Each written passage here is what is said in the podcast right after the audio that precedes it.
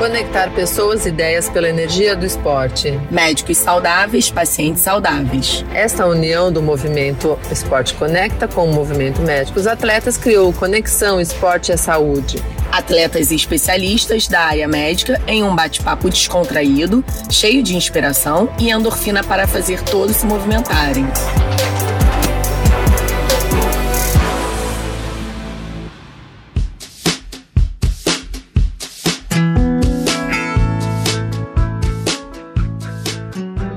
Boa noite, pessoal. Mais um episódio do Conexão Esporte e Saúde, uma junção do Movimento Esporte Conecta com o Movimento Médicos Atletas. Eu e a Michele, sou a Alessandra do Movimento Esporte Conecta e a Mi. Fala aí, Mi. Boa noite, gente.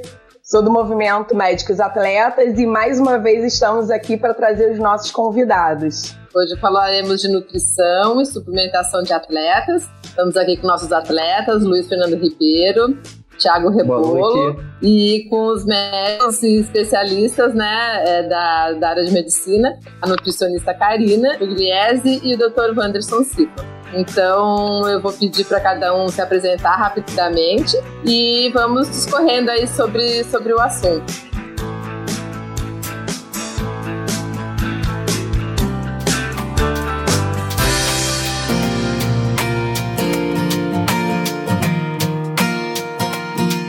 Karina, vou pedir para você começar se apresentando, por favor.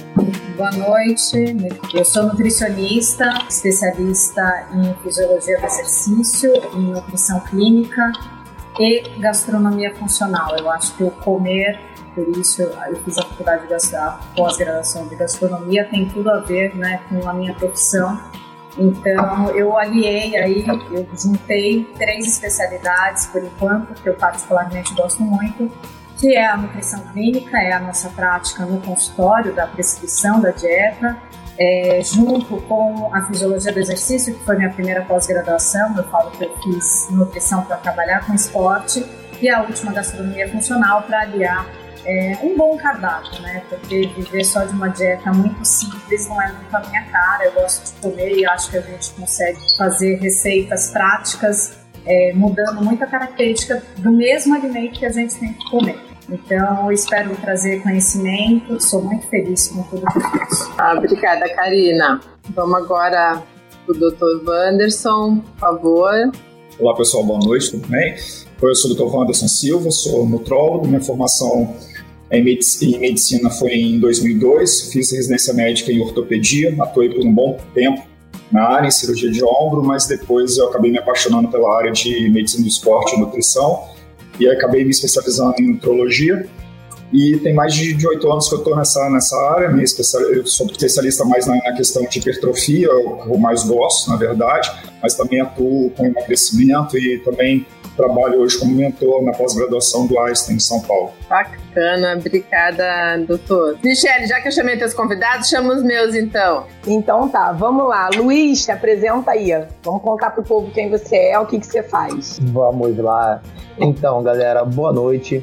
Meu nome é Luiz Fernando Ribeiro, eu sou professor e atleta de jiu-jitsu. É, eu estou mais ou menos há 20, 22 anos na área, então hoje é uma live muito interessante, né? Que eu tô pra lá de ansioso para dividir com vocês a, todas as experiências que eu tive. Eu já tive que perder peso, eu já tive que ganhar peso. Como a gente diz, eu já sofri os dois lados da moeda. E eu tô aqui para contar um pouco da minha história durante toda essa trajetória e aprender muito com vocês, que a vida nada mais é do que isso, né? troca de informações entre todos os profissionais. É isso aí. Você falou que é atleta de jiu-jitsu, para mim passou batido. Falei, falei, falou? Falei, falei, ah, então professor tá e atleta de jiu-jitsu, falei. É, vamos lá, Thiago.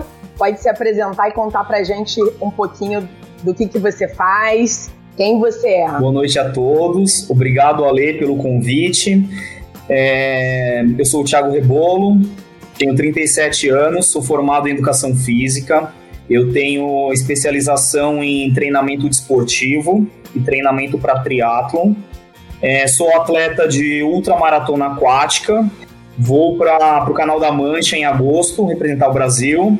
E eu tenho uma assessoria esportiva, então também sou treinador. Eu tenho atletas de maratona aquática e triatlon treinando comigo. E tá num processo de ficar cheinho.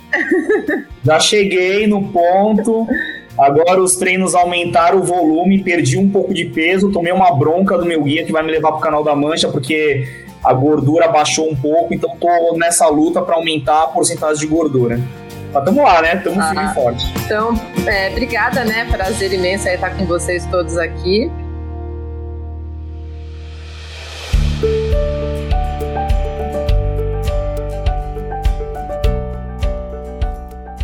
E eu queria, assim, pra gente começar, porque tem muita gente que tem dúvida, né? Eu mesmo não consigo explicar direito. Eu vou tanto em nutricionista como nutrólogo, mas eu sei que são especialidades diferentes, que em alguns momentos se complementam.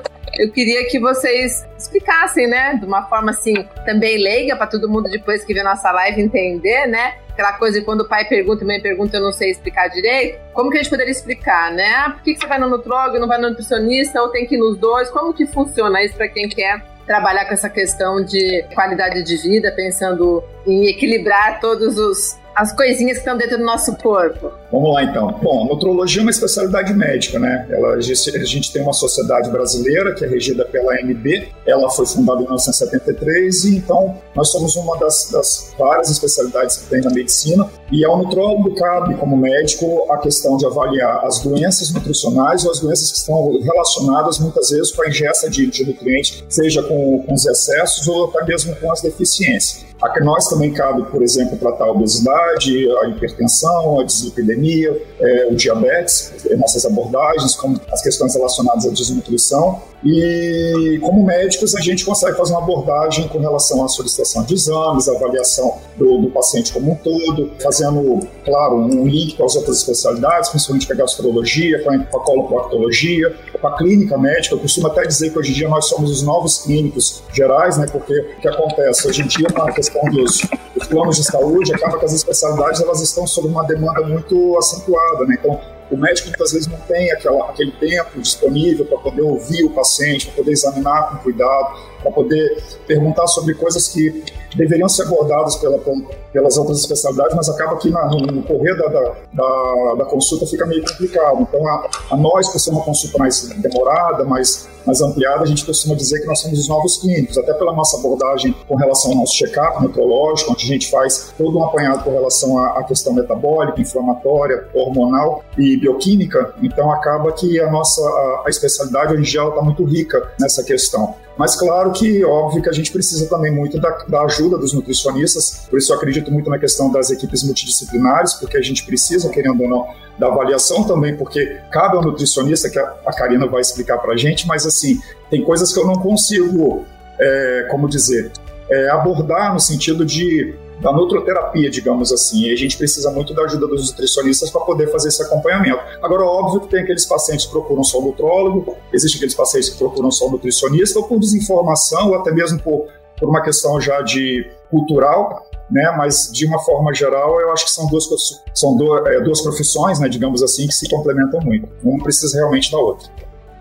Sim, agora complementando, porque o nutricionista ele é um profissional que vai complementar. Então, ele faz parte ali da equipe é, multidisciplinar, não é um médico, é um profissional que atua junto do médico, né? Então, a gente tem, através da medicina, é, diagnóstico de doenças, e essas doenças elas são tratadas de diversas formas, né? É, e a gente sabe o poder que a alimentação tem. Então, se tratando de doenças, a gente sabe a, o poder do, da, da, alimentação, mas antes da doença, então na prevenção, é que é o nosso trabalho hoje muito latente, né? A nutrição ela trabalha de uma forma é, muito importante na prevenção da doença. Então, complementando a medicina, ela, na verdade, o nutricionista, ele é o único profissional é, capacitado, eu digo capacitado no sentido porque a gente estuda durante muitos anos a aprender a prescrever uma dieta, né?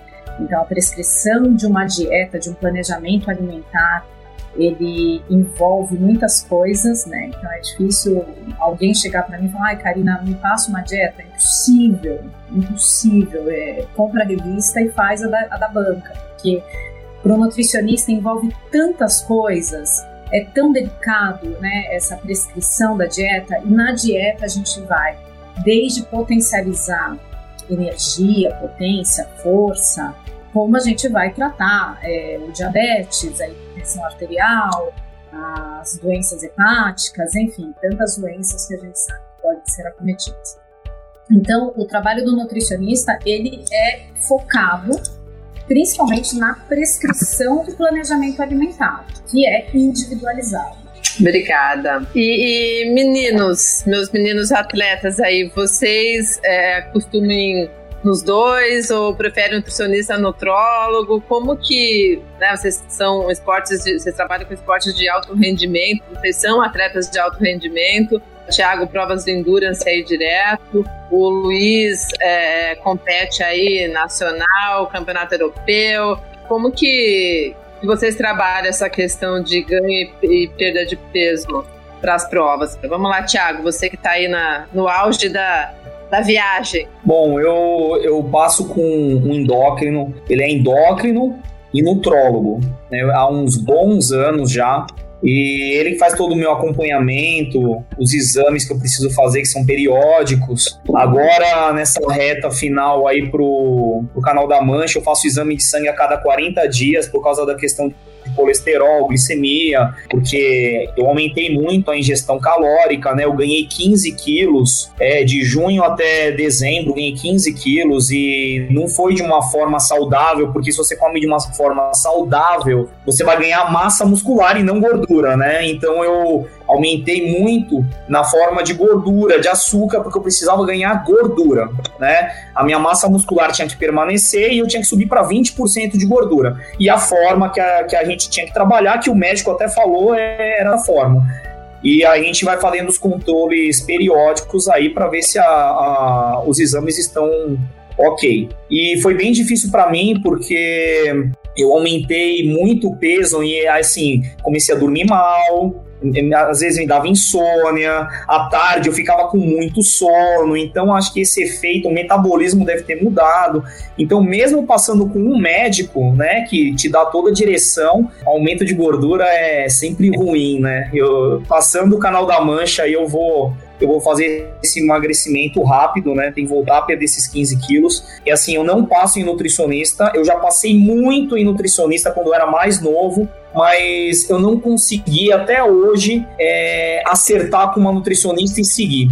O ponto que pega é que assim, eu passei já em muitos nutricionistas bons, só que as, as dietas eram tão amarradas de uma forma tão difícil que eu não conseguia executar. E aí passava um mês, dois meses, acabava abandonando. Por isso é, que eu, hoje eu sigo só com endócrino e, e nutrólogo né? É, apesar de, de, eu reconhecer que muitos nutricionistas eram bons, eu sabia que a dieta era muito boa, mas eu não conseguia por falta de tempo, tinha que preparar muita coisa, né? acordar mais cedo para fazer tudo. Então eu não consigo. Hoje, assim, eu não sigo, eu só sigo um nutrólogo e um, um endócrino. É isso.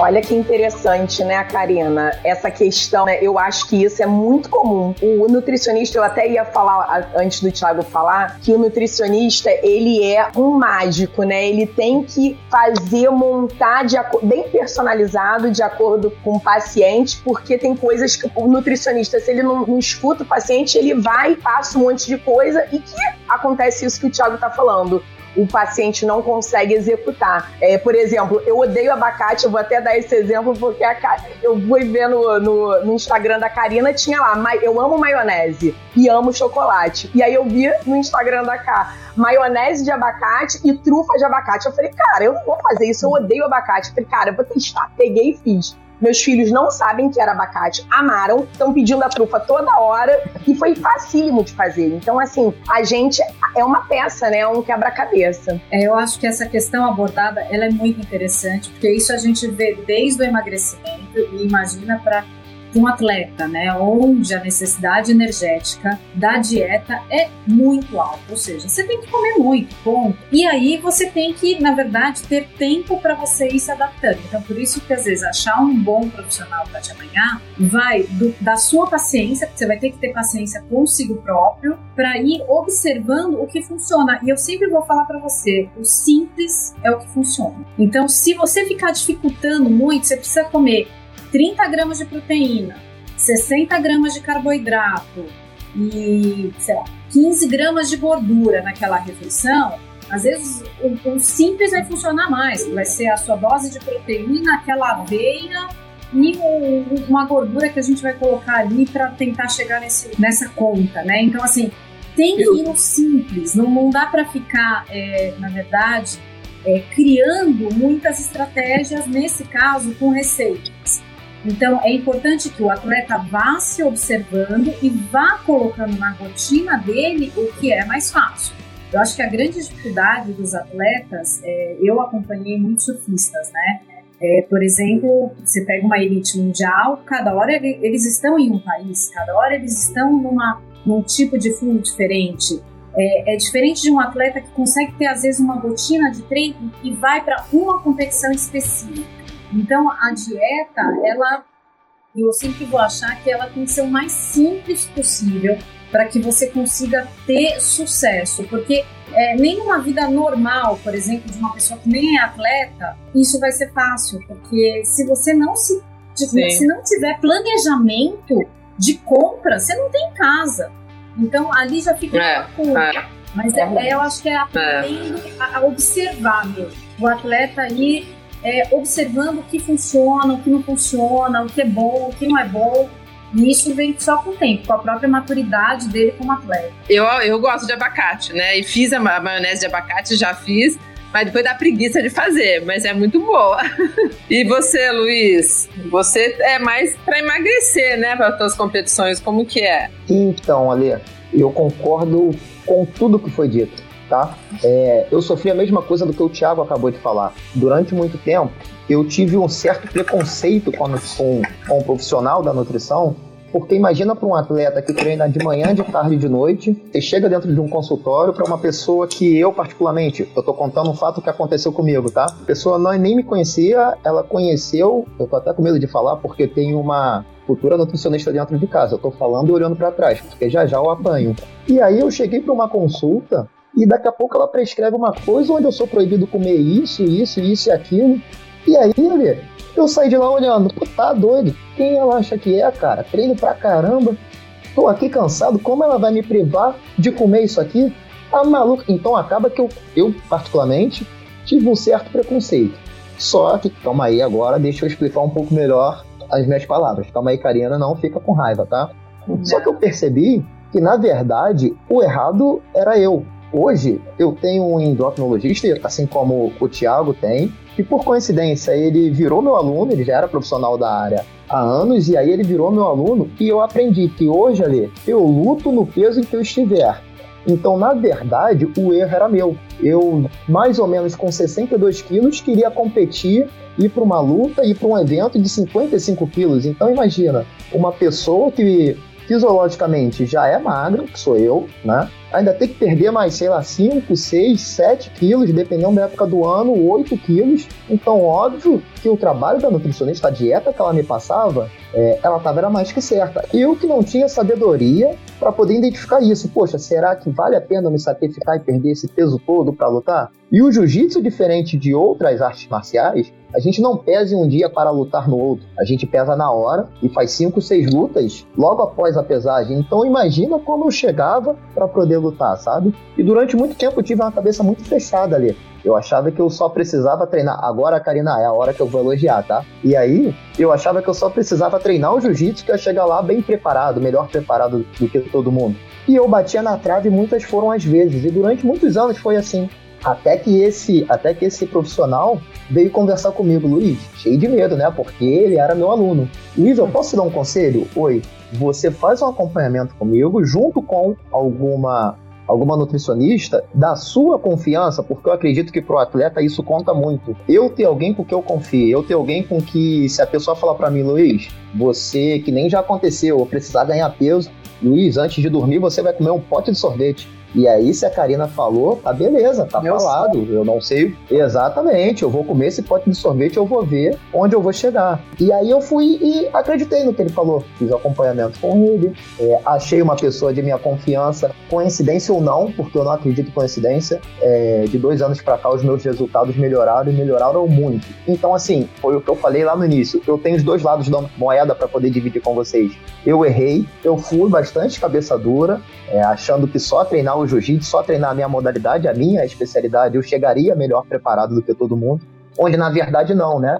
Eu precisava realmente de profissionais da minha confiança ao meu lado para que eu pudesse conquistar certos objetivos. E aí, Ale, hoje eu faço sim uma alimentação acompanhada. Eu tenho um endocrinologista, que é quem conversa comigo, que é quem eu falo que ele deixa o caminho todo mastigado, né? Eu só preciso andar na linha e percorrer. Mas eu também acho isso que o Thiago falou. A gente, como atleta, precisa ter alguém de confiança. E alguém que é. entenda um pouco da. Exato, alguém que entenda um pouco da nossa rotina. Eu é. treinar de segunda a segunda e a pessoa vir falar que, sei lá, Luiz, você não pode comer uma barra é, de chocolate. Complicado no sábado. Poxa, também não é assim. Eu acho é. que o equilíbrio é tudo, o meio termo é tudo, sabe?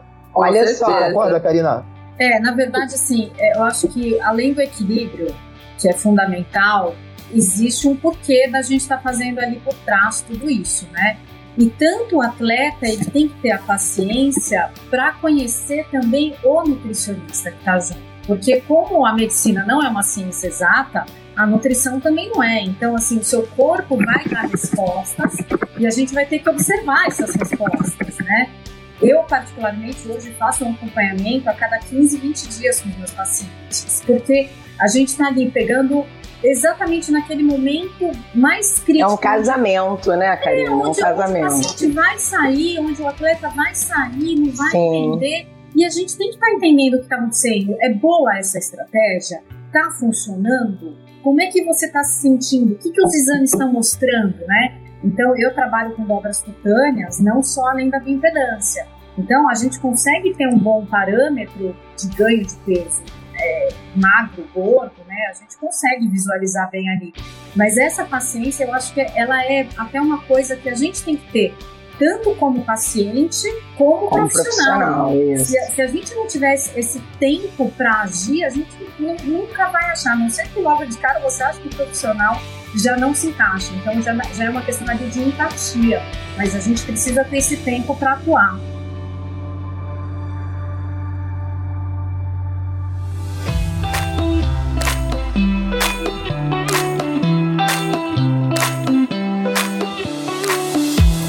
Agora que a gente já falou da nutrição, eu queria entrar na suplementação. Primeiro, é, eu queria saber em relação aos esportistas, né? Tipo eu, a Lê não, a Lê eu acho que é uma atleta amadora, mas esportistas que não que não competem, que fazem os esportes em geral é, sem cunho de competição. Eles não precisam ter considerações de volume, intensidade de treinos esses esportistas precisam se preocupar com a suplementação, mas antes eu queria que você explicasse o que, é a famosa suplementação. Claro que se você quiser fazer um adendo aí do que a gente do que já foi falado, manda ver. Vou fazer uma consideração bem rápida com relação ao que os colegas, os atletas falaram com relação aos nutricionistas. Eu acho, na verdade, que o, o, principal problema, na verdade, é que eu acho que tem que buscar primeiro um nutricionista esportivo. Por exemplo, o que a Karina falou, eu concordei com tudo que ela disse. Realmente, assim, é, eu acho que a visão do nutricionista esportivo, que faz uma especialização em fisiologia do esporte, ou que trabalha realmente voltado para essa questão do, do, do, esporte, ele vai ter uma abordagem diferente. Ele não vai estar tão preocupado em ficar fazendo muffin de batata doce, ah, não sei o que, batido com pimenta caiena, porque realmente eu não imagino que um atleta vai ter tempo de ficar parando, porque o atleta ele se preocupa com o quê? Com os macros, né? com a proteína, com a gordura e com o carboidrato. Então ele não quer ficar fazendo coisas mirabolantes, até porque ele não tem tempo, ele tem que fazer várias refeições por dia, principalmente se for um atleta de grande de alta performance e alto rendimento. Então ele tem que comer muito, ele tem que fazer altos volumes. Então, acho que, na verdade, talvez o que aconteceu com os dois, em primeiro lugar, talvez pelas péssimas experiências, foi ter buscado nutricionistas que não eram voltados muitas vezes para essa área.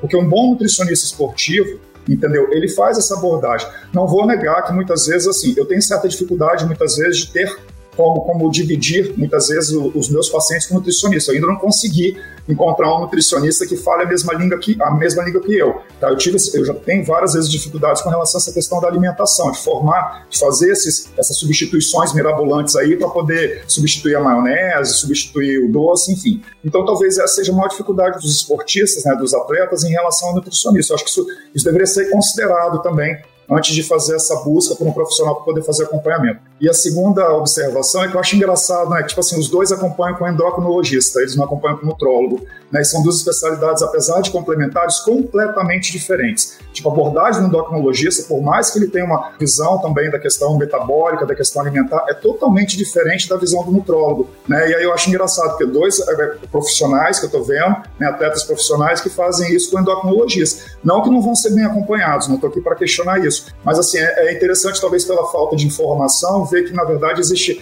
né, uma especialidade, uma subespecialidade, que é a nutrologia esportiva, totalmente voltada para isso. Bom, agora voltando, vamos falar de suplemento, né? Eu acho assim, depois eu quero até que a Karina me, me complemente, porque ela também tem a visão dela de suplementação com relação à nutrição.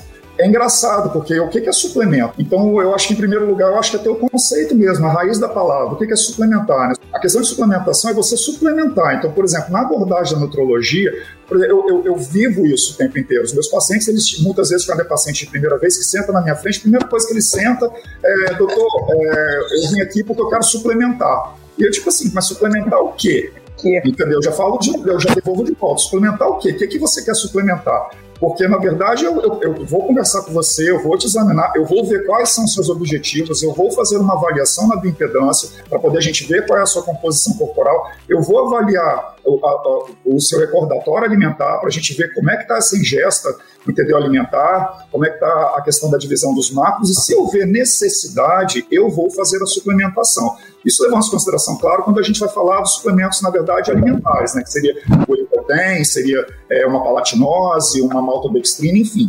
Então, acho que é, é bem interessante a gente, em primeiro lugar, tirar essa ideia de que tudo tem que suplementar.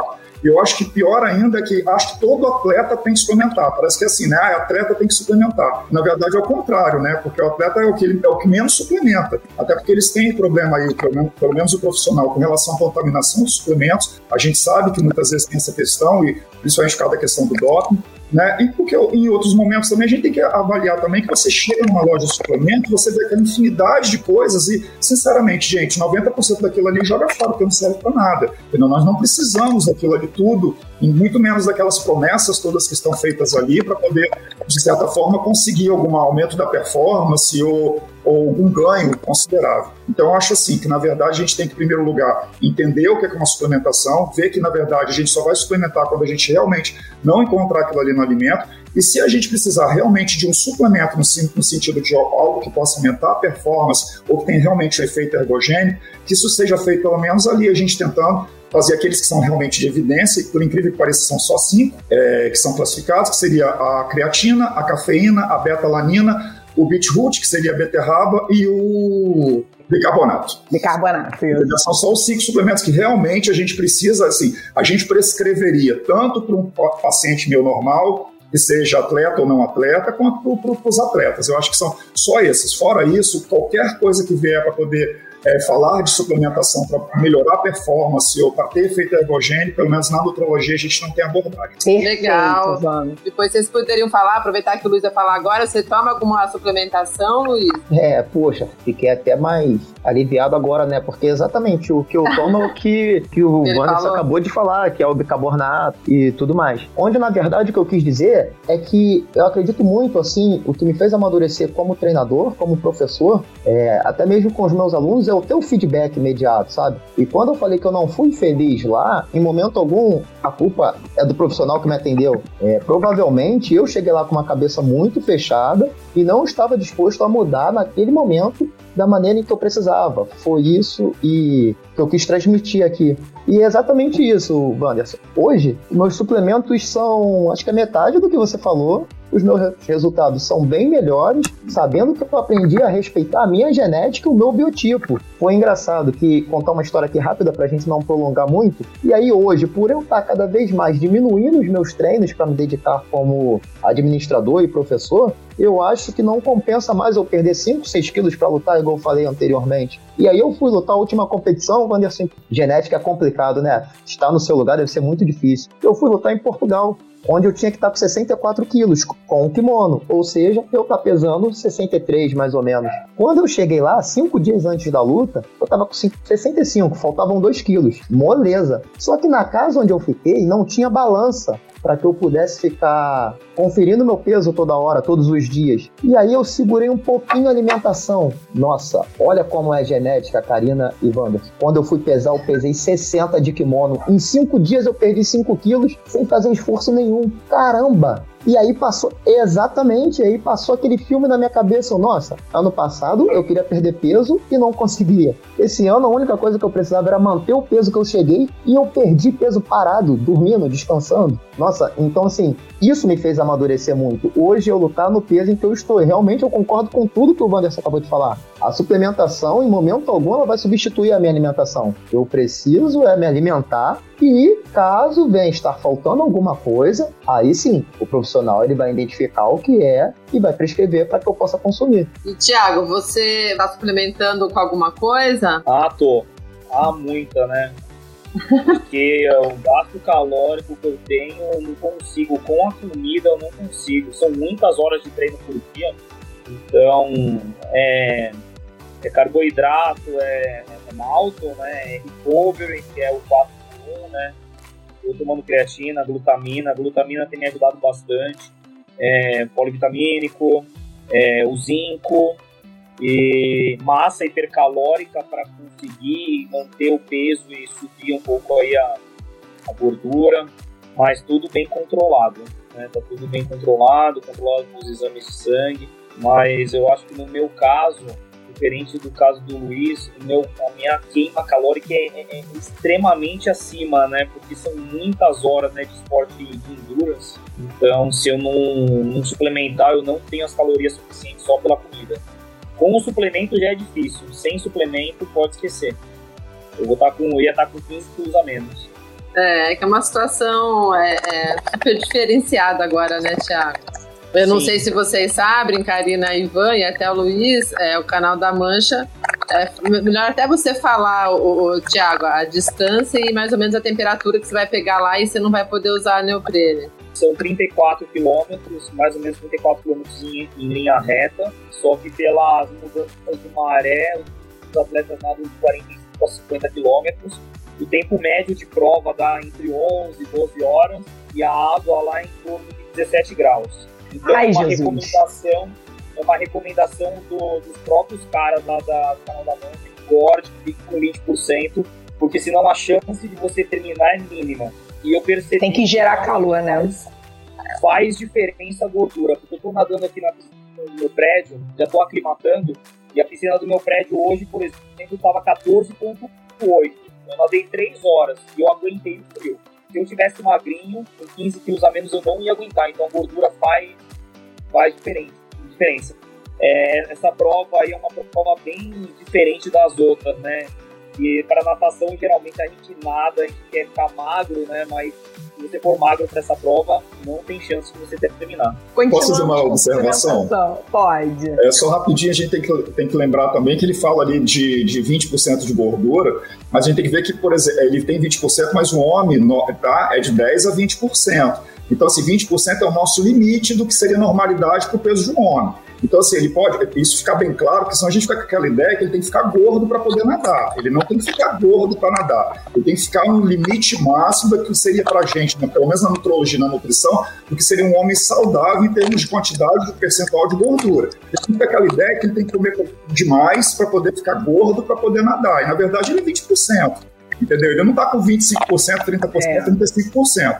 E levar em consideração também que, por exemplo, muitas vezes a pessoa vai ser o Luiz magro e vai ter 20% de gordura, entendeu? Então, assim, é, é, interessante também a gente ver, porque essa, essa é uma dúvida que eu tenho, porque, assim, gente, eu acho que medicina, eu sou muito curiosa, Michelle sabe, eu gosto muito de estudar, sou muito questionador, e a gente conversando uma vez no shopping sobre, sobre essa live, eu falei para ela, gente, que loucura essa coisa, eu quero, eu quero aprender mais sobre isso, e realmente eu, eu não encontrei fontes assim, eu, eu procurei trabalho científico, não tem quase nada, tá? Procurei na internet, mas, gente, também fazer Google o tempo inteiro é meio complicado, né? Mas, assim, para poder entender o que é deixar a pessoa gorda para nadar, para proteger do frio, né? Porque, assim, digamos, é, o Luiz é magro, tá com 20%, ele não, tá, não vai estar tá gordo, ele pode ser um falso magro, então ele, ele nada. Vocês estão entendendo? São os questionamentos que eu faço, tipo, inclusive essa semana eu vou levar pro Einstein, eu vou discutir isso lá, eu vou questionar isso. Aí, né? Percentual de 20%, tá eu tenho que ficar em 20% para poder nadar. Aí fica aquela história, eu tenho que comer para engordar. Tá, tudo bem, mas ele também podia, de certa forma, parar de fazer atividade física, fazer uma ingesta com alta quantidade de carboidrato, com baixa proteína, ele vai diminuir a, a massa magra dele, o percentual de gordura também vai aumentar. E aí isso vai ficar gordo, isso vai proteger ele no canal da mancha. Então, assim, são os questionamentos que eu faço, que assim, como leigo também nessa, nesse momento, porque assim, são coisas que eu, eu, eu não sei, eu, eu, eu queria poder entender melhor. Eu acho que seria uma live só entre eu e ele, o treinador, o, o, o nutrólogo dele, o endocrinologista dele, para poder me ensinar esse, esse mecanismo aí de, de, de reforço térmico que ele tem que fazer para poder nadar esse canal da mancha.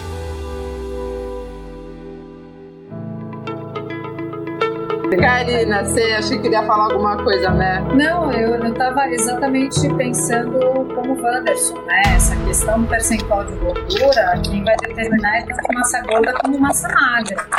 Né? Então eu imagino que ele tenha um gasto calórico altíssimo, tenha uma massa magra altíssima, porque quem está demandando tudo isso também é essa massa magra, e claro, é, muitas vezes, na grande maioria das vezes, a densidade energética da dieta é tão alta que o alimento não supre. E é aí que entra o suplemento. Então, realmente, assim, é, eu, eu falo que carboidrato, proteína, às vezes a gente pensando em atleta, não é nem suplemento.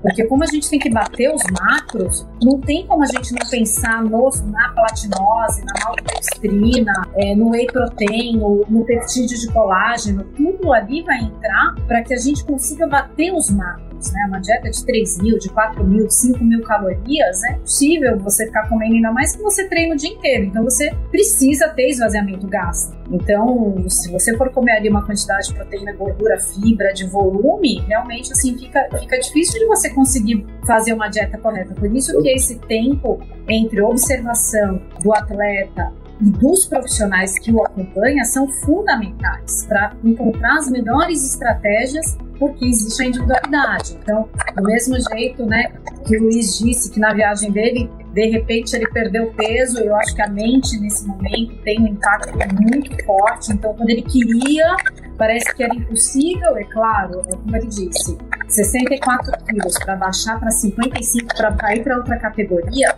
ele já é um peso muito baixo, né? Então, às vezes assim era inviável. Só que ele mentalmente ficava lutando contra ele mesmo, né? até quando ele conseguiu encontrar esse meio termo e chegar na categoria que realmente é ideal a ele e sem menos perceber ele conseguiu aí baixar o peso é só fechando a boca que a gente sabe que para emagrecer é fácil, para ganhar peso é difícil. As minhas próximas perguntas seriam em relação ao suplemento, né? O que é a creatina? a sua importância e por que consumir, e um, os benefícios da creatina além da reconstrução muscular. Ô Luiz, puxando a pergunta da Michelle, antes que eles respondam pra gente, você toma creatinina? Creatina. Creatina, creatinina. Então, hoje eu tomo a creatina sim, após o treino mais forte do dia. E aí o meu treino mais forte do dia é o específico de jiu-jitsu, é onde dentro da minha cabeça eu tenho que treinar todos os dias. Aliás, todos os dias não, desculpa se estiver próxima competição, todos os dias como se fosse o último treino da minha vida. Aí eu tomo sim a creatina após o treino. Mas, mas, mas Luiz, aí no caso você toma creatina só se você tiver esse treino é, pesado? Essa eu sei, aprendi. tipo assim, se você assim. duas vezes na semana um treino pesado, você só vai tomar a creatina duas vezes na semana? Poxa, então, lembra lá no início quando eu falei que eu, que eu errava pelo excesso? Cara, eu treino pesado todos os dias na semana. de segunda a então, De segunda a sexta. Sábado e domingo e não. sábado e domingo você não toma creatina? Não tomo. Eu tomo após os treinos pesados. Ai, gente, fala aí, Thiago. fala aí. Fala aí a creatina, gente. Peraí, quero só saber, Thiago, você toma creatina? Porque eu não tomo, mas, já, mas eu também não treino tanto igual a ele. Tomo, tomo sim. Tomo. Eu faço sempre a parte de preparação física e depois eu vou direto para a piscina. Então, quando acaba a preparação física, eu tomo um combo, né? Que é whey, glutamina, a creatina, o PCA. Quantas vezes? Quantas vezes por semana você toma? todos os dias. Queria que os nossos especialistas falassem, gente, que isso eu aprendi. Eu tomava igual o Luiz. Eu não sei de nada que eu não tomo nada, nunca tomei, então vamos Ale, lá. Aprende, juro, isso é, isso é riquíssimo. Aprende. Eu não gosto muito de ficar tomando os trequinhos, ainda mais quando eu não tô treinando mais do que o normal. Perdão, só ia comentar um negócio aqui, tipo assim, a minha vontade era perguntar pro, Lu, pro Thiago assim, Thiago, por que que toma por que, que você toma glutamina? Por que você toma BCA? Qual o momento do dia que você toma BCA? Qual o momento do dia que você toma glutamina? Porque, de novo, gente, além da gente, eu acho a importância de saber se a gente precisa ou não tomar o suplemento, é o momento que a gente vai tomar esse suplemento né? Porque parece que assim, ah, não, eu tomo tudo depois de treinar, eu tomo tudo tal hora, eu tomo tudo assim, e, gente, e não é bem assim, tá? Então por isso que eu tô falando assim, é, é, essa live é riquíssima. Na verdade, eu queria ter três, quatro horas aqui para poder falar de cada um desses suplementos, do momento que a gente deve tomar, qual a quantidade, qual a dose, porque na verdade eu vejo que existe uma, uma deficiência muito grande de informação, né? De orientação com relação ao uso do suplemento. Eu já vi várias coisas aí que vocês soltaram que estão erradas, assim, e que eu acredito que se vocês fizessem de outra forma, talvez potencializaria o efeito ergogênico e o ganho de vocês aí na competição. Porque a gente tem que levar em consideração que o atleta, ele já tem o quê? Ele, já, ele precisa ter a genética e ele precisa ter o quê? Ele precisa ter a, o treino, entendeu? Então, o que, que faz diferença do Thiago para um outro competidor lá na, no canal da Mancha? Vai ser o, o, que ele consegue fazer a mais, entendeu? E se ele não conseguir isso do alimento, entendeu? Ele vai ter que conseguir isso do suplemento, porque esse efeito ergogênico ele é muito importante. E um, dois segundos faz muita diferença para uma medalha olímpica, entendeu? Então, assim, é, é importante isso. Assim, mais do que suplementar, gente, é saber a hora de suplementar e se precisa realmente suplementar, tá? Vai lá, Karina, desculpa ter falado. É, a creatina, ela na verdade, assim, quem vai benefici se beneficiar dela são os esportistas, né? São principalmente aí os atletas que são fisicamente ativos, como a gente tem aqui, tanto o Luiz como o Thiago, tá? Ela acaba aumentando a performance de sprinting, ou seja, da velocidade, aumenta a produção de energia e contração muscular, há aumento da massa muscular, da síntese de energia muscular, então, né, ela própria mesmo, a gente acaba fazendo uma ressíntese aí de ATP, promove melhora da recuperação, melhora do, da tolerância ao esforço físico, então ela é um dos suplementos aí que realmente, assim, fazem a diferença é, na vida de um atleta, né, principalmente aí quando a gente está falando força, potência velocidade, então, talvez, eu acho que nem todos os esportes possam se beneficiar, mas a gente está falando aqui com dois esportes que têm é, benefício, sim. Nessa relação né, com o sistema nervoso central, a gente tem a atuação da própria creatina, da fosfocreatina, né, pela enzima é, creatina quinase, que desempenha um papel fundamental no cérebro, né, fazendo essa manutenção do equilíbrio energético. Então, não é só é, pensando no sistema muscular, mas também no sistema nervoso central, né, com atuação até da melhora é, do combate à fadiga. Então, só por, por, conta de toda essa recuperação muscular, desse, desse aumento dessa síntese que ela acaba gerando, né? A gente tem essa produção endógena, mas ela é baixa, então para quem não não necessita, consegue utilizar através da alimentação essa própria é, quantidade de creatina que a gente tem, mas se tratando de atletas é um suplemento realmente assim que né, provavelmente o Anderson acaba tendo uma, uma prescrição aí é, latente, vamos dizer dessa forma, por conta da, da, do recurso ergogênico né, e das respostas que a gente tem, é, não só de observação, mas científica. É, e complementando, eu acho que a gente tem que levar em consideração também, por exemplo, um homem de 70 quilos, ele precisa de uma reserva para começar a fazer efeito de creatina de pelo menos 120 gramas no organismo. Esses 95, dessas 120, um homem de 70 quilos, tá? Essa reserva de 120 gramas, ela vai estar 95% dela acumulada no tecido muscular esquelético e o resto vai estar ali distribuído entre o cérebro, o rim, fígado e testículo, que são os órgãos principais que acumulam creatina. Então, assim, para a gente conseguir isso, a gente não pode ficar tomando creatina de vez em quando, ou tomar creatina cinco vezes por semana, ou tomar. Porque se a gente fizer isso, a reserva de creatina ela é debletada. A gente gasta, a gente faz um catabolismo de creatina no rim, que na verdade vai ser transformado em creatina e vai ser excretado na urina, de mais ou menos 2 gramas por dia. Então, se a gente, por exemplo, fica dois dias sem tomar creatina, a gente já perdeu 4 gramas. E aí, na hora de recuperar isso, tem que entender também que você está ali fazendo aquele reload, você está tomando creatina todo dia, mas você também está entrando com a creatina ali, transformando ela em creatina fosfato, fazendo o ciclo do ATP e também tendo esse consumo. Então, assim, a creatina, assim como a betalanina, são suplementos que a gente não tem efeito ergogênico, tipo, tomou, foi lá e deu pump. Igual a gente vê muitos colegas aí prescrevendo, até muitas pessoas achando que é, né? Toma creatina pré-treino porque vai ter mais força para treinar. Isso não acontece. Na verdade, a gente precisa de, de, de, de, um, de um carregamento que dura mais ou menos quatro semanas para começar a sentir esses efeitos ergogênicos da creatina. Isso é bem importante falar, porque, tipo assim, não dá para tomar creatina só no treino pesado, não dá para tomar creatina cinco vezes na semana, porque aí você nunca vai ter o efeito da creatina. Tá tomando, teoricamente, à toa. Assim, não à toa, né? Mas assim, não tá conseguindo ter toda, toda aquela, aquela condição ergogênica que, que esse suplemento daria por o acúmulo que ele vai fazer dentro do, do músculo esquelético, tá? Com relação agora aos outros, às outras funções da creatina, acho que é bem importante falar, por exemplo, minha mãe não faz atividade física, tem 90 anos e toma creatina, entendeu? Por quê? Porque a gente tem que avaliar também outras coisas. A, a Karina falou bem a questão do sistema nervoso central, a gente sabe que já tem estudos que falam da creatina com relação à proteção é, do sistema nervoso central, principalmente com relação ao Alzheimer, Parkinson, doença de Huntington. Então, quer dizer, e sem contar a questão da sarcopenia, né? Os nossos idosos, a gente precisa né, prestar atenção nessa questão da função muscular. E a creatina é muito bem usada nesse, nesse, nesse sentido. E também tem a questão de melhora. Hoje em dia, que a gente está falando mesmo, a gente está vivendo a síndrome do pós-Covid, né? A questão das pessoas que pegam Covid. Já existem relatos, já existe estudo com relação à melhora da função, de uma forma geral, do, do da pessoa como um todo, na síndrome pós-Covid, com o uso da creatina. Até que a gente já está preconizando fazer a prescrição independente da pessoa treinar ou não. Até porque, de novo, gente, não necessariamente a gente precisa usar suplemento só quando é atleta ou só quando treina. Por isso que é bem importante passar por um profissional de nutrição ou de medicina, no caso o nutrólogo, para poder avaliar realmente a função desse, do suplemento, se realmente o, o uso dele é necessário. É, vou, vou botar aqui no meu caderninho, porque eu nunca tomei creatina. E o Alê, sabia que você ia aprender. Mas ah, já, já tinha ouvido falar assim, mas enfim.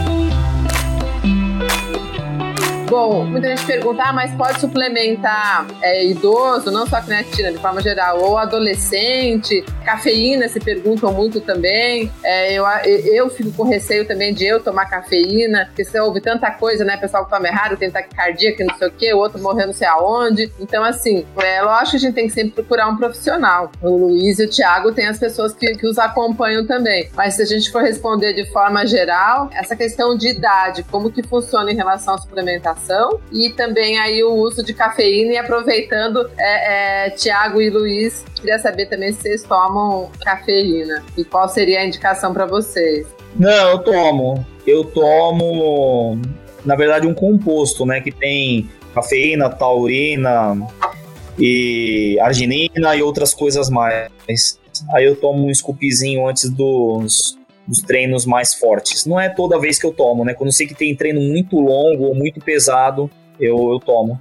Luiz. Então, eu não tomo, é é, eu particularmente não tomo, até porque eu tenho medo da reação que isso pode me dar, não diariamente, e sim no dia da competição, onde eu já acordo adrenalizado, onde eu já acordo 100% focado no que eu vou fazer ou deixar de fazer, e aí eu tenho medo do que isso pode causar e eu gosto de lutar, eu gosto de competir, hoje eu penso assim, exatamente no peso que eu estiver, exatamente na maneira que eu estou treinando. Então eu particularmente uhum. não tomo. Eu tomo muito uhum. café durante o dia todo. Se deixar de hora em hora, eu vou lá. Uhum. Não é nem uma xícara, né? Se deixar é um copo duplo de café. Isso aí eu tomo porque eu sempre gostei. Mas um suplemento, é, um pré-treino propriamente dito, eu não tomo. O Luiz já seria, na verdade, aquele, aquele atleta que a gente teria que baixar a dosagem dele, fazer observação, porque ele às vezes nem responderia até a cafeína pela quantidade de cafeína que ele já tem, na ah. verdade, talvez ele nem respondesse. É claro que seria uma outra, uma outra forma, não seria a bebida e seria o encapsulado, por exemplo. Mas aí é só testando, não tem jeito, né? Se a gente não testar, a gente não consegue ter a resposta. Mas a cafeína, ela é um estimulante, ela faz essa, essa conexão com o mesmo, né, é, ponto da adenosina, ou que traria, na verdade, o um relaxamento. Então, por isso, essa, esses estímulos, né, esse estímulo natural que ela causa, a gente encontra no, no, café, no cacau, no guaraná, então a gente sabe que vem aí proveniente das plantas. Em mais de 60 plantas a gente teria é, a cafeína com benefícios né, na performance, de força, de endurance, de potência. A gente tem alguns efeitos adversos com altas doses, né? Que não parecem também aumentar os benefícios. Então, a gente tem uma dosagem aí entre 3 a 6 miligramas por quilo de peso.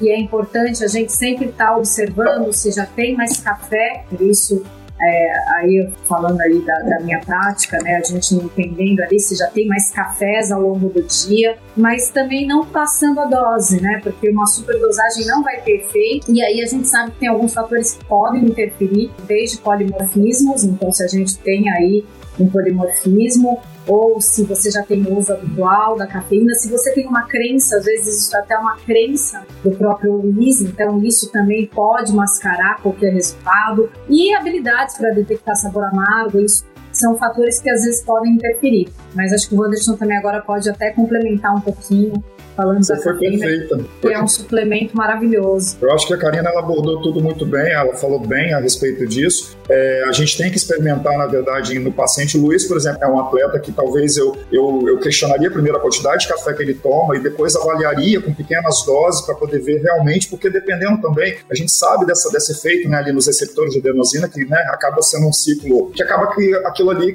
chega uma hora que não faz mais aquele efeito todo. Então, muitas vezes, não vai fazer diferença da cafeína para o Luiz. E aí, muitas vezes, se a gente também aumentar muito essa dose, acima de 6 miligramas por quilo, que na verdade levou em consideração também que a dose máxima seria 420 miligramas, ou seja, um cara de 80 quilos seria 420, a gente cai ali na, na, nos efeitos colaterais, né? Sem tanto efeito de benefício, que foi o que a Karina falou. Então, muitas vezes, ele vai ficar é, elétrico demais, ele vai ficar com tremor, ele vai levar a pressão dele, pode dar até uma arritmia e não tem aquele efeito todo que a gente espera que teria. E há relato na literatura de 15 miligramas por quilo de já ser uma dose fatal, ou seja, da pessoa fazer uma PCR, né, uma parada cardiorrespiratória. Então, apesar de ser um, um, um, um suplemento que qualquer um compra ali na, farma, na, na, loja de suplementos, sem prescrição, sem orientação de um profissional de nutrição ou nutrólogo, é, é complicado, porque a gente pode acabar tendo acidentes aí por considerar muitas vezes que a gente precisa de uma dose cada vez maior para poder ter esse benefício. E com relação ao que o Thiago falou do suplemento, eu acredito que, na verdade, os profissionais que acompanham ele devem fazer esse suplemento de pré-treino manipulado. Né? Porque a gente deve também ter um pouco de cuidado com relação a esses suplementos. A Karina deve saber disso também, deve, deve ter essa experiência. É, com relação a esses blends, né? principalmente americanos, que a gente vê de pré-treino, né? que bota do, super doses, né? e aquilo ali, na verdade, está ali na prateleira da loja de suplemento para qualquer um, né? para menina de 40 quilos, para o velho de 60 e para o cara de 100 quilos. E a gente sabe que os efeitos vão ser completamente diferentes. Vão estar ligados também à questão da performance, a questão da treinabilidade, a questão do peso, do sexo. Né? Então a gente tem que ter um pouco de cuidado com isso também, porque a gente pode acabar tendo aí efeitos indesejados, levando a pessoa muitas vezes até parar numa emergência aí, reclamando de palpitação, de fadiga e de é, sensação de morte iminente. É, e a última colocação que eu ia fazer, com atletas, eu acho que é bem complicado também, às vezes, usar esses blends, né? A gente não sabe até que ponto que existe contaminação aí, isso muitas vezes pode ser pegado aí nesses exames de doping e acabar prejudicando a carreira do mesmo e a carreira do colega que está acompanhando eles, né? É, eu acho que vale o alerta aí para o pessoal que está nos assistindo e vai nos assistir depois, né? A gente está aqui com é, a palavra dos profissionais e estamos com dois atletas aqui que, que um acompanhamento caso de muita gente, né? Vem aquela coisa dos nossos amigos que treinam com a gente. Ah, mas você toma o que antes de treinar? Ah, você toma o que depois? Isso, tô cansada de ouvir. Ah, e assim, eu mesmo Nutri, treinando mesmo que eles. Exatamente, passa para mim, é. Então eu sempre até falo o que eu faço, mas cada um tem o, o seu perfil, né? Então acho que isso que é o recado importante que a gente tem que deixar.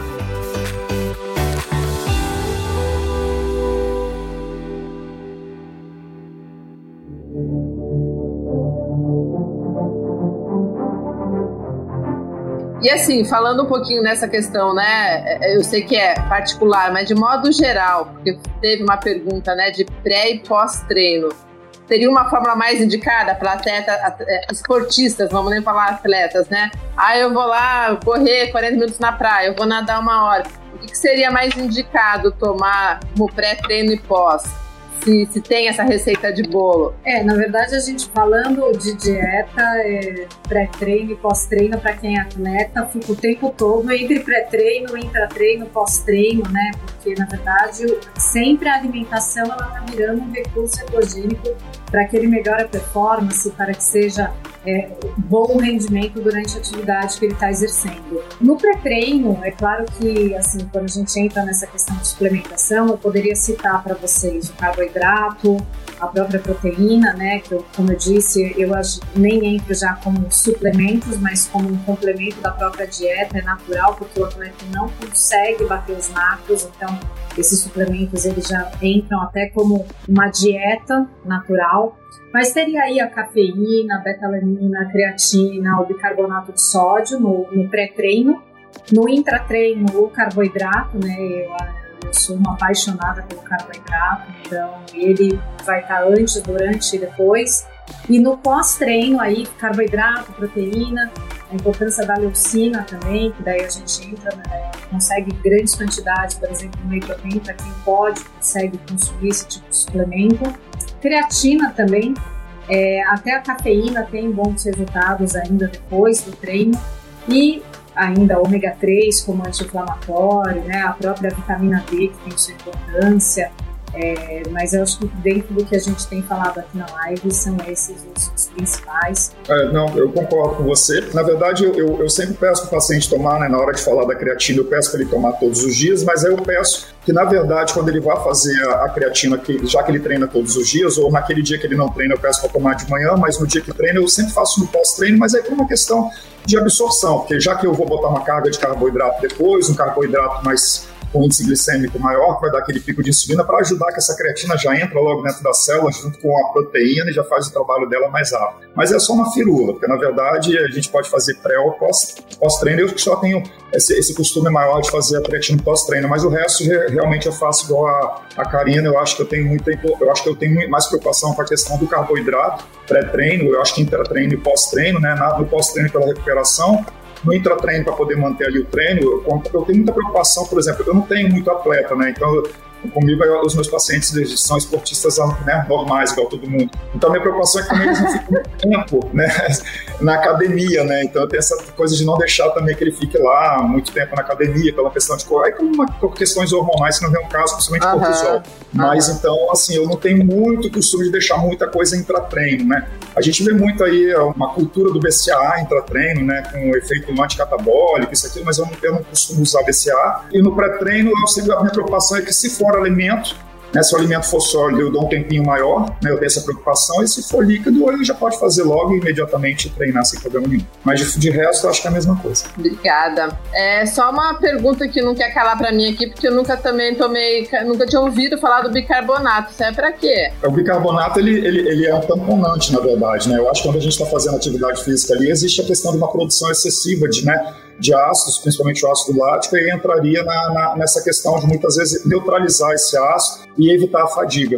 Então a gente ah, usa tá. carbonato, assim, por exemplo, o Thiago, que vai fazer esse tipo de natação, é, ciclistas, é, esses corredores de maratona, é, é um, é um, bom suplemento. O problema, a dificuldade que a gente tem com o bicarbonato é a dose, né? Porque a gente precisa fazer uma dose muito alta. E a gente sabe do efeito gastrointestinal que ele tem, que é muito pesado. Né? Então a gente fica sempre naquela luta do que, que a gente pode fazer. Eu, ultimamente, uso ele muito em, em cápsulas gastro resistentes. Né? Porque o bicarbonato é muito barato. Então a indústria, de uma forma geral, de suplemento não tem interesse nenhum em fazer o bicarbonato para vender. Então, assim, eu, eu costumo, os meus poucos pacientes que usam, é, eu peço para comprar o bicarbonato, ou até mesmo na própria farmácia de manipulação, e peço para manipular em cápsulas gastro-resistentes. Aí ele pode tomar aquela quantidade toda em cápsula uhum. e vai fazer. Mas, assim, uma dose alta realmente também é, é meio como é que eu vou te dizer? É, é, eu acho que só quando o cara já, já tem um treino bem avançado, ele sente a diferença. Porque também não. Eu que estou agora começando Entendi. a correr 10 km três vezes na semana, eu não vou sentir tanta não diferença corredor. Entendeu? Eu acho que não, não é tão necessário. Eu acho que a betalanina eu acho mais interessante.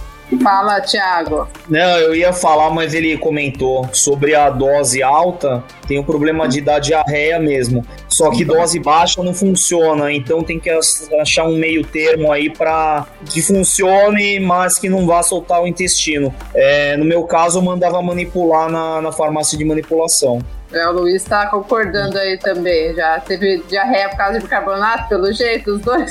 Hein, Luiz? Você falou que você toma também, né? Então, quando eu tomo bicarbonato, eu logo depois acompanho de alguma fruta que possa prender um pouco o intestino. Porque realmente já aconteceu ah, isso, porque o Ricardo falou. Tomar de uma maneira. Exatamente, foi por isso que eu concordei. Ah, legal. Olha, pessoal, eu acho que de modo geral a gente é, é, passou por todos os assuntos que a gente tinha proposto aqui na live. São várias curiosidades, vários assuntos aqui, igual a gente comentou, igual a Michelle comentou para continuar discorrendo. Então foi uma, uma breve aí, um gostinho de quero mais, né? Falando um pouquinho da experiência do Luiz, do Tiago e vocês trazendo os conhecimentos de vocês pra gente. Então eu agradeço, agradeço Karina, Van, o Luiz, o Thiago por estarem aqui com a gente. Uh, numa próxima oportunidade, tá, as portas estão sempre abertas aqui, a gente pode fazer live pelo Conexão Esporte e Saúde, a gente pode fazer live individual. E foi um prazer estar batendo esse papo aqui com vocês. E deixo a palavra final aí para cada um de vocês pontuarem. Não, eu agradeço a atenção, o convite. É, eu acho que, né, para a gente fechar com, com, a minha opinião agora de nutricionista, porque eu, uhum. trabalho, eu vejo isso na prática. Realmente seguir uma dieta não é simples, independente para que finalidade ela seja. Eu acho que o mental ele tem que estar tá muito focado sempre, é, independente se você tem que comer muito, se você tem que é, restringir muito, se você tem que eliminar algumas coisas da alimentação, isso por conta da saúde. É, o mental, eu percebo que ele, se ele não tiver preparado, ele não consegue seguir.